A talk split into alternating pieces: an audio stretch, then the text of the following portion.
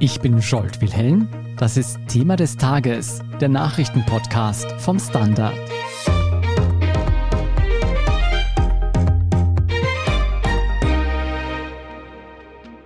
Eine Woche lang auf einer Insel feiern, sich von den größten DJs beschallen lassen und tagsüber Strand und Meer genießen. All das hat das Austria Goes Ritsche Festival versprochen. Nur nicht, dass viele österreichische Besucher und Besucherinnen mit einer Corona-Infektion zurückkehren. Es ist tatsächlich nicht das erste Event in diesem Sommer, das zu einer Virenschleuder wurde. Doch der aktuelle Fall stellt bisher am deutlichsten die etablierten Corona-Sicherheitskonzepte in Frage. Was in Sritsche schiefgelaufen ist und was das für künftige Großveranstaltungen bedeutet, darüber spreche ich gleich mit Lara Hagen und Jan-Michael Machert. Und Pia Kruckenhauser erklärt uns dann auch noch, wieso sich unter den jüngsten Clustern auch einige Geimpfte befinden und wieso PCR-Testergebnisse trügerisch sein können. Lara, das letzte Mal, dass ich auf einem Festival war, ist schon etwas länger her, muss ich zugeben. Wie muss man sich denn dieses Austria Goes Ritsche vorstellen? Was wird da geboten? Musik, Essen, Trinken, kurz gesagt vor allem Party. Dieses Jahr ist zum Beispiel Raf Camora aufgetreten, außerdem mehrere DJs. Also man muss sich da ein ziemlich großes Festivalgelände vorstellen. Es gibt Bühnen im Freien, aber auch Clubs, wo man feiern kann. Und rundherum stehen dann Apartments bzw. Villen, wo die Besucherinnen und Besucher untergebracht sind. Ja, und da wir uns auf der Insel Park in Kroatien befinden, ist der Strand natürlich auch nicht weit. Also klingt nach einer ziemlich lustigen Woche. So lange dauert das Ganze nämlich. Und die meisten Teilnehmer sind mit Bussen oder Auto angereist, weil es nach Österreich ja auch nur ein paar Stunden Fahrzeit sind. Und von wie vielen Besuchern und Besucherinnen sprechen wir da? Äh, das sind 8.000 bis 9.000. Wahnsinn, okay. Ja, klingt eigentlich ganz cool. In die Schlagzeilen gekommen ist Ritsche jetzt aber deswegen, weil sich sehr viele Österreicher und Österreicherinnen dort mit Corona angesteckt haben. Von wie vielen Infizierten sprechen wir da? Also Donnerstagmittag ist jetzt von etwa 200 angesteckten Personen die Rede. Die meisten davon sind in Oberösterreich, aber bei 8.000 bis 9.000 Menschen vor Ort ist es natürlich gut möglich, dass diese Zahlen in den nächsten Stunden oder Tagen noch steigen. Es werden jedenfalls alle Teilnehmerinnen des Festivals jetzt dazu aufgerufen, sich PCR testen zu lassen, auch wenn sie sich vollkommen gesund fühlen. Die Behörden haben alle Namen der Teilnehmerinnen und Teilnehmer. Also es ist jetzt nicht so, dass da jemand quasi nicht gefunden werden könnte, was ja schon einmal gut ist. Mhm. Wie muss man sich das denn erklären, dass es zu diesen Ansteckungen gekommen ist? Gab es da kein Sicherheits- oder Hygienekonzept? Die Veranstalter haben sich hier an die gesetzlichen Regeln, die in Österreich für Veranstaltungen gelten, gehalten, also an die 3G-Regel. Alle, die entweder genesen, geimpft oder getestet waren, hatten Zutritt. Für die letzten beiden Tage hätte strikt genommen die 2G-Regel gegolten. Also Genesene hätten dann auch einen Test gebraucht. Mhm. Aber man blieb für die gesamte Woche bei den 3G. Das wurde laut Veranstalter nicht nur bei den Clubs kontrolliert, sondern auch am Strand, wo natürlich auch relativ viel los gewesen sein dürfte tagsüber.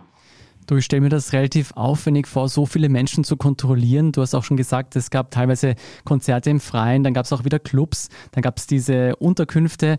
Wie muss man sich das denn vorstellen? Was sagen denn die Besucherinnen? Wurde da genau kontrolliert? Also uns hat eine Teilnehmerin kontaktiert, die ist mit einer Gruppe von Freundinnen und Freunden hingefahren. Insgesamt waren sie 13 Leute. Und vier davon, auch sie selber, sind jetzt positiv getestet worden nach der Rückkehr. Sie ist recht unzufrieden mit dem Sicherheitskonzept vor Ort. Ihr zufolge sei allen schon am zweiten Tag klar gewesen, dass die Kontrollen nicht wirklich streng sind. Die Gruppe ist scheinbar immer über einen Seiteneingang aufs Gelände, da sei quasi nie kontrolliert worden, sagt sie. Mhm. Am Haupteingang habe es viel besser geklappt. Und bei den Club-Eingängen sei es bei den großen Acts schon streng zugegangen. Abseits davon sei man aber teilweise sogar durchgewunken worden.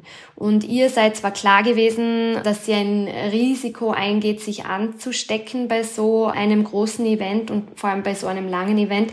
Aber ja, anscheinend passte die Situation vor Ort nicht mit dem zusammen, was beworben wurde und deswegen ist sie jetzt ein bisschen enttäuscht. Was sagt denn der Veranstalter zu den Vorwürfen? Also, dass zu lasch kontrolliert wurde, weist man dort ganz entschieden zurück. Der Veranstalter hat uns gegenüber gesagt, dass er nicht glaubt, dass es in Österreich einen Club gäbe, der so rigoros kontrolliert, wie es dort abgelaufen sei. Er ist außerdem auch stolz, dass eben nicht nur bei den Clubs, sondern auch am Strand kontrolliert wurde. Also das einmal auf der einen Seite und auf der anderen Seite ist er über die Größe des Clusters, das es jetzt gibt, überrascht, wie er sagt. Er hätte nicht damit gerechnet, dass das Festival zu so vielen positiven Fällen führt. Also man hat einfach geglaubt, man hat ein gutes Konzept und ist gut vorbereitet. Und was ihn schockiert ist, dass anscheinend sehr viele Geimpfte unter den Infizierten sind. Er fragt sich jetzt deswegen auch, ob die 3G-Regel bei Großveranstaltungen überhaupt sinnvoll ist. Mhm. Ja, er hätte es natürlich von vornherein anders machen können und immer PCR-Tests verlangen, weil es sagt ja niemand, dass man nicht noch strenger vorgehen kann, als es die Regierung vorgibt. Das hat er sich scheinbar auch überlegt, aber weil es auch bei der X-Jam Matura-Reise vor ein paar Wochen, wo das eben genauso gemacht wurde, positive Fälle gab, hat man dieses Konzept dann gar nicht weiter verfolgt. Ja, auf diese X-Jam Matura-Reise möchte ich jetzt gleich zu sprechen kommen. Jan, da gab es ja ebenfalls einen Ansteckungscluster. Wie viele Menschen haben sich hier infiziert? Soweit bekannt, das dürfte jetzt auch inzwischen offiziell sein, sind es 65 Fälle insgesamt, die sich vielleicht zurückführen lassen, das weiß man noch nicht so recht. Laut Veranstalter auf zwei Personen, auf zwei deutsche Teilnehmerinnen, die sich aber sozusagen schon zu Hause angesteckt haben, also die schon davor, bevor sie sich zum ersten Mal testen haben lassen, es war verpflichtend davor, PCR-Test zu machen, offensichtlich mit einer infizierten Person zusammengekommen sind und das war offensichtlich der Ausgangspunkt. Bei den anderen 63 ist man laut Veranstalter so ein bisschen offen, ob das jetzt wirklich mit der Veranstaltung per se zu tun hat oder ob sich die vielleicht dann zu Hause schon woanders angesteckt haben. Aber sagen wir so, es liegt nahe, dass es die Veranstaltung war, weil sie ja sehr viel Zeit miteinander verbracht haben. Lässt sich durch dieses andere Sicherheitskonzept, das man wirklich nur auf PCR-Tests gesetzt hat, auch erklären, dass es zu vergleichsweise weniger Infektionen gekommen ist? Also ich habe jetzt mit dem Umweltmediziner Hans-Peter Hutter gesprochen, der für das Konzept zuständig war. Und ich meine, es macht ja schon Sinn. Also sprich, weil sie wirklich regelmäßiger getestet worden sind. Also sprich, bevor sie losgefahren sind, zwei Tage davor, gab es einen PCR-Test. Dann, bevor sie in den Bus eingestiegen sind, gab es einen Antigen-Test. Und dann gab es offensichtlich noch regelmäßigere Tests vor Ort direkt. Also insgesamt spricht man von 30.000 Covid-Tests, davon 23.000 PCR-Tests. Und ich glaube, das macht schon Sinn, oder das lässt sich schon darauf zurückführen, sozusagen, dass das Infektionsgeschehen ein bisschen eingedämmt werden konnte. Also der Hans-Peter Hutter selbst sagt ja auch ganz ehrlich, ein Restrisiko bleibt immer, aber durch regelmäßige Tests hat man einfach viel mehr Handhabe über das Infektionsgeschehen. Ja, über dieses Restrisiko und auch darüber, warum sich viele Geimpfte angesteckt haben, sprechen wir gleich nach der Werbung. Bleiben Sie dran. Guten Tag, mein Name ist Oskar Bonner. Wenn man in stürmischen Zeiten ein wenig ins Wanken gerät, den eigenen Weg aus den Augen und die Orientierung verliert, dann ist es sehr hilfreich, wenn man etwas hat, woran man sich anhalten kann. Der Standard, der Haltung gewidmet. Jetzt gratis testen auf Abo der Standard AT. Pia, nehmen wir mal an, die Hygienevorschriften wurden bei den genannten Veranstaltungen weitgehend eingehalten. Wie könnte es zunächst einmal zu den Ansteckungen von PCR-Getesteten gekommen sein? Da muss man erst einmal sagen, es ist ja fragwürdig, ob die wirklich so gut eingehalten wurden. Wir haben anderes gehört. Wir haben ja Erfahrungsbericht bekommen von Teilnehmern. Und wenn man sich überlegt, wie lax es teilweise bei uns gehandhabt wird, ich meine, das hat ja auch schon jeder erfahren, dann kann man davon ausgehen, dass das auch in Kroatien nicht so viel anders sein wird. Aber abgesehen davon, bei PCR-Getesteten kommt es natürlich genauso zur Ansteckung wie bei allen anderen. Man muss sich das so vorstellen. Zum Zeitpunkt der Probenentnahme muss ausreichend Virenlast vorhanden sein, damit eine Infektion Infektion nachgewiesen werden kann. Da sind die PCR-Tests wesentlich genauer als die Antigen-Tests, aber 100 Prozent finden die auch nicht. Und das spricht natürlich jetzt nicht gegen sie. Die sind ein großartiges Tool, aber sie garantieren halt nicht hundertprozentige Sicherheit. Dann kommt dazu, wie die Menschen angereist sind. Die meisten in eigenen PKWs, in Gruppen oder auch in Bussen. Mhm. Da ist man viele Stunden in einem geschlossenen Raum. Wenn da eine Person positiv ist, dann gibt es ein großes Risiko, dass man sich infiziert, ist eh logisch. Und dann noch ein Punkt, diese PCR-Tests sind eben drei Tage lang gültig. Zumindest ein halber Tag ist schon vergangen, bis man überhaupt ein Ergebnis bekommen hat. In dieser Zeit kann sich auch ausreichend Virenlast entwickeln, damit man andere ansteckt. Oder man ist vielleicht schon positiv, ist ist aber noch nicht nachweisbar oder man steckt sich direkt danach an. Das kann alles sein. Und da kommt es eben Delta ins Spiel, weil früher hat es ungefähr vier bis fünf Tage gedauert, bis man genug Virenlast gehabt hat, um andere anzustecken. Inzwischen hat sich das reduziert auf zwei bis drei Tage, weil mhm. eben bei Delta so viel Virenlast entsteht, vor allem im Rachenraum. Aber wenn ich das richtig verstehe, dann heißt das, wirklich sinnvoll wäre der Einsatz von PCR-Tests nur, wenn sie möglichst kurz davor gemacht würden definitiv so kurz wie möglich davor. Also entweder wenn man alleine reist oder zu zweit in der Familie, dann in der Früh testen, losfahren und wenn es dann im schlimmsten Fall wieder umdrehen oder eben wenn man gemeinsam reist, so kurz wie möglich vor der Abfahrt diesen Test machen. Wir haben zuvor schon gehört, dass in Sritsche die 3G-Regel galt. Jetzt ist es ja so, dass bei uns in heimischen Clubs nur noch die 2G-Regel gilt. Das heißt, wenn man genesen ist, dann reicht das nicht, um in den Club zu kommen. Was ist denn hier das Problem? Können sich Genesene so leicht wieder anstecken? Prinzipiell mal sind Genesene teilimmun, die haben ja auch Antikörper. Ich denke mal, das ist ähnlich zu sehen wie eine erste Impfung. Aber die Antikörper nehmen ab im Laufe der Zeit. Das heißt, es kommt darauf an, wie lange ist die Infektion zurückgelegen und irgendwann muss man das auch auffrischen. Also wenn Genesene dann eine Impfung bekommen, haben sie auch eine wirklich gute Immunantwort. Insofern ist es ja auch total sinnvoll, dass in Nachtclubs seit 22. Juli nur noch PCR-Test, weil er eben die bessere Variante ist als der Antigentest und eben Geimpfte gelten, weil man bei Genesenen nicht weiß, wie das genau aussieht. Wie hoch die Ansteckungsgefahr tatsächlich ist, kann man aber immer noch nicht genau sagen. Also ich habe jetzt auch keine aktuellen Studien gelesen, wo das genau angeschaut wird. Man geht davon aus im Moment, dass die Immunantwort sechs Monate lang ausreicht. Aber das ist natürlich alles vor Delta. Und mhm. das heißt, auch da wieder, wir wissen es nicht genau. Mhm. Äh, die Zahlen deuten darauf hin, wir haben ja gehört, dass eine Impfung vor Delta nur mehr sehr schlecht schützt. Das dürfte da wahrscheinlich ähnlich sein, wenn man davon ausgeht, dass eine Infektion, eine durchgemachte Krankheit ähnlich ist wie eine erste Impfung. Besonderes Augenmerk liegt natürlich auf all jenen Infizierten, die bereits geimpft waren. Was hat es denn damit auf sich? Das ist dieses große Thema der Impfdurchbrüche. Das kommt jetzt immer mehr auf. Man liest darüber. Wir haben auch schon darüber berichtet im Standard. Wir wissen in dem Fall zumindest von einer Gruppe mit 13 Teilnehmern, die dort waren und die auch geimpft waren. Und von denen sind vier positiv, allerdings mit sehr milden Symptomen. Vielleicht sollte man mal kurz erklären, was genau ist ein Impfdurchbruch. Mhm. Ein Impfdurchbruch ist, wenn man doppelt geimpft ist, also die volle Immunisierung hat und dann trotzdem positiv ist. Da gibt es auch eine Statistik dazu in Österreich. Also das Bundesamt für Sicherheit im Gesundheitswesen erfasst das. Und da ist der aktuelle Stand der Daten der 23. Juli und dort werden 376 Personen mit Impfdurchbrüchen angeführt. Impfdurchbrüche werden so gewertet, wenn man die volle Immunisierung hat durch die Impfung und dann mit Symptomen erkrankt. Mhm. Also Fieber, Husten, Geschmacksgeruchsverlust, etwas in der Art. Wenn man erkrankt, aber keine Symptome hat, wird das statistisch nicht als Impfdurchbruch gewertet, weil die Impfung ja vor Erkrankung schützen soll, nicht vor Infektion. Aber man ist dann trotzdem ansteckend. Das ist eben auch so eine Frage, die nicht ganz geklärt ist, da es zumindest offiziell sehr wenig Impfdurchbrüche gibt, dürfte das ganz gut funktionieren. Aber es passiert natürlich und man muss davon ausgehen, dass die Dunkelziffer wesentlich höher ist als diese 376 Fälle. Was man hier noch einmal genauer anschauen kann und das finde ich ganz wichtig ist, von diesen 376 offiziellen statistisch erfassten Impfdurchbrüchen mussten 39 ins Krankenhaus.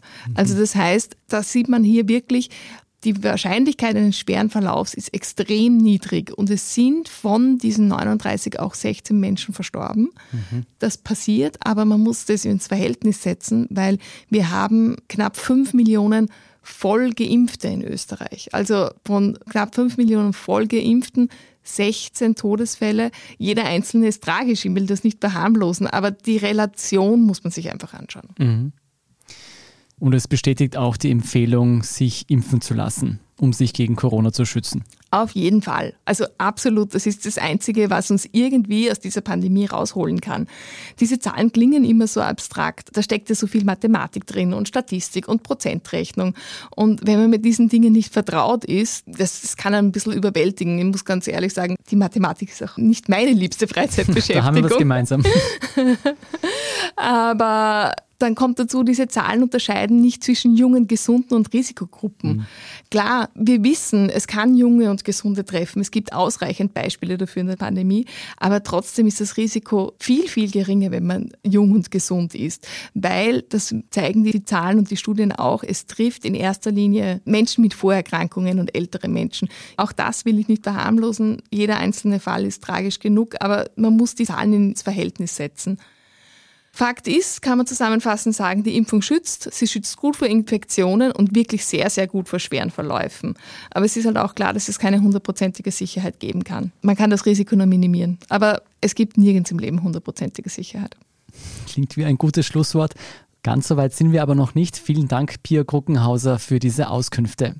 Jan, von dir möchte ich jetzt nämlich noch wissen, was bedeutet denn das alles für die Großveranstaltungen? Muss man 3G überdenken? Also jetzt rein vom Gefühl her und auch was man so mit Experten bespricht, würde ich schon sagen. Also der schon zuvor erwähnte Umweltmediziner Hans-Peter Hutter sagt ja auch schon seit Monaten eigentlich auch was die Nachgastronomie, also jetzt eben keine Großveranstaltung, sondern eben auch die Nachgastronomie, eben wie Clubs zum Beispiel, wo man ja doch ein paar Stunden gemeinsam verbringt, am Wochenende zum Beispiel in der Nacht auch eng umschlungen, da und dort, dass man das auch da überdenken muss. Und das ist ja jetzt, wenn man, sage ich jetzt einmal, das Flex vergleicht mit der Veranstaltung jetzt in Kroatien, ja ein deutliches Stück kleiner. Also ich würde sagen, bei Großveranstaltungen macht es auf jeden Fall Sinn, wurscht ob genesen oder geimpft oder noch gar nichts davon, dass man auf jeden Fall auf PCR-Tests setzt, wenn man Großveranstaltungen macht, auch wenn ein gewisses Restrisiko bleibt.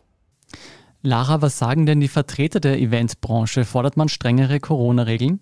Also es gibt da jetzt keine einheitliche Stimme oder Position, aber was in der Branche sicher niemand will, ist dass nach einem eigenen Event man als fahrlässig dasteht, beziehungsweise mit einem großen Cluster in Verbindung gebracht wird. Das bringt ja auch immer sehr negative Aufmerksamkeit bis zu Shitstorms und die meisten investieren ja wirklich viel Zeit und Geld in Konzepte. Manche gestalten die Regeln auch strenger als von der Regierung vorgegeben. Aber natürlich ist immer das Restrisiko da, wie der Jan gesagt hat. Ja, und um deine Frage zu beantworten, es gibt durchaus Veranstalter, die strengere Regeln für die eigenen Veranstaltungen fordern. Jan, wir haben vergangene Woche in diesem Podcast bereits über eine indirekte Impfpflicht gesprochen. Gibt es Anzeichen seitens der Politik, dass man Großveranstaltungen oder auch Clubs künftig nur noch geimpft besuchen können wird? Ich meine, soweit mir bekannt hat es bis dato der Wiener Gesundheitsstadtrat Peter Hacker ganz zu Beginn eigentlich, bevor man die Clubs geöffnet hat, vorgebracht. Das ist dann nicht ganz durchgedrungen bis zum Schluss. Ich meine, rein vom Gefühl her, auch wenn man so mit Experten spricht, ich glaube, rein geimpft könnte eine Lösung sein, aber dann spart man sozusagen diejenigen aus, die noch keine Chance hatten, sich impfen zu lassen. Ich glaube, was eventuell eine Diskussion wert ist und die auch schon eben Hans-Peter Hutter auch schon länger angestrengt hat, ist tatsächlich wirklich auf Tests zu setzen unmittelbar davor, weil das schließt sozusagen auch gerade die jüngere Generation, um die es ja da auch in dem Sinn geht, oder es viel, viel stärker geht, einfach auch nicht davor aus, weil momentan wäre das ja eher eine Schieflage, wenn man sozusagen jetzt nur den Geimpften die Chance gibt, in den Club zu gehen und die Jüngeren ausschließt davon. Also ich glaube, wenn man sich darauf einigen könnte, dass auch Geimpfte sich wieder regelmäßiger testen lassen gehen, könnte das funktionieren. Das Schwierige ist ja bei der Frage natürlich auch, dass die Politiker, Politikerinnen ja weiterhin wollen, dass sich Leute impfen gehen lassen, die jetzt das vielleicht noch nicht gemacht haben bis jetzt. Und es kann sein, dass es dort auch als sinnvoller gesehen wird, dass man voll auf PCR-Tests setzt, weil eben wie XGEM oder auch Srce zeigen, ist dann die Impfung in dem Fall halt auch nicht mehr viel wert, wenn man andere ansteckt aber dass man sozusagen halt einfach diese Impfmotivation dann nicht mehr hat, wenn man sagt, okay, jetzt setzen wir wieder voll auf PCR-Tests. Also das ist schon mhm. auch wahrscheinlich ein Faktor, denke ich mir. Das ist ja auch der Grund vermutlich, warum die Regierung eben jetzt momentan drauf setzt, eben auf Geimpfte und Getestete, also sprich beides anbietet, um eben die Impfmotivation nicht zu verlieren. Das ist ein guter Punkt. Es klingt auf jeden Fall so, als bräuchte es Anpassungen beim Corona-Sicherheitskonzept. Vielen Dank, Lara Hagen und Jan-Michael Machert, für diese Einschätzungen. Danke. Danke. Wir sind gleich zurück. Guten Tag, mein Name ist Oskar Bronner. Wenn man die richtige Immobilie zur richtigen Zeit am richtigen Ort finden will, dann sollte man auch zur richtigen Zeit am richtigen Ort danach suchen. Nämlich genau jetzt, im Standard. Tausende Häuser und Wohnungen bei nur einer Besichtigung. Im Standard und auf Immobilien der Standard AT. Und hier ist, was Sie heute sonst noch wissen müssen. Erstens, ab kommenden Dienstag, dem 3. August, müssen Reiserückkehrer und Urlauber aus den Niederlanden, Spanien und Zypern auf österreichischen Flughäfen bei ihrer Einreise einen Nachweis über ihre Vollimmunisierung oder ein negatives PCR-Testergebnis mitführen. Reisende ohne entsprechende Nachweise müssen sich registrieren und am Flughafen unverzüglich einen PCR-Test nachholen. Aber nicht nur Geimpfte, sondern auch Personen, die ein ärztliches Zeugnis über eine in den letzten 90 Tagen abgelaufene Infektion vorlegen können, ersparen sich die Durchführung eines Tests am Flughafen.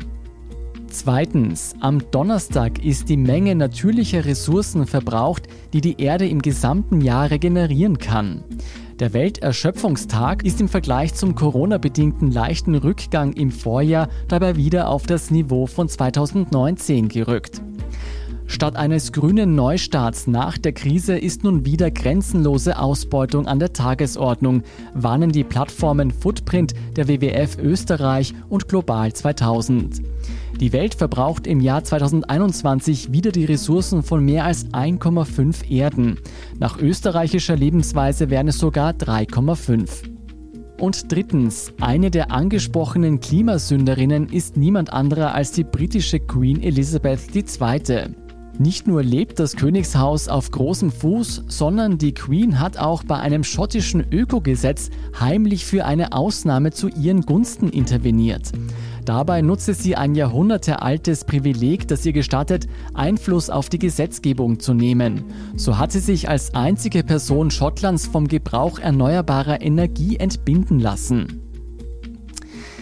Mehr zu der Klimasünderin Queen und die weiteren aktuellen News zum Weltgeschehen finden Sie wie immer auf der Standard.at. Um keine Folge von Thema des Tages zu verpassen, abonnieren Sie uns bei Apple Podcasts oder Spotify. Helfen können Sie uns mit einer 5-Sterne-Bewertung und, wenn Sie uns über Apple Podcasts hören, mit einem der Standard Podcast Premium Abonnement.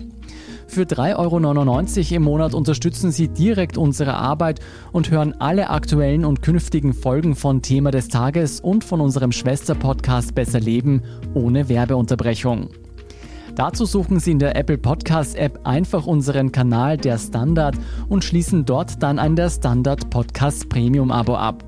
Außerdem freuen wir uns natürlich immer über eine nette Rezension oder auch Verbesserungsvorschläge und Themenideen, die Sie uns am besten an podcast.derstandard.at schicken.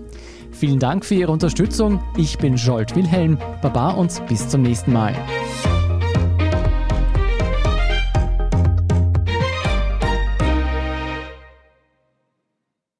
Guten Tag, mein Name ist Oskar Bonner. Ein Job, den man machen muss, ist ein Beruf. Ein Job, den man machen will, ist eine Berufung. Sollten Sie auf der Suche nach letzterem sein, empfiehlt sich ein Blick in den Standard. Es geht um Ihre Einstellung. Jetzt Jobsuche starten. Im Standard und auf Jobs der Standard.at.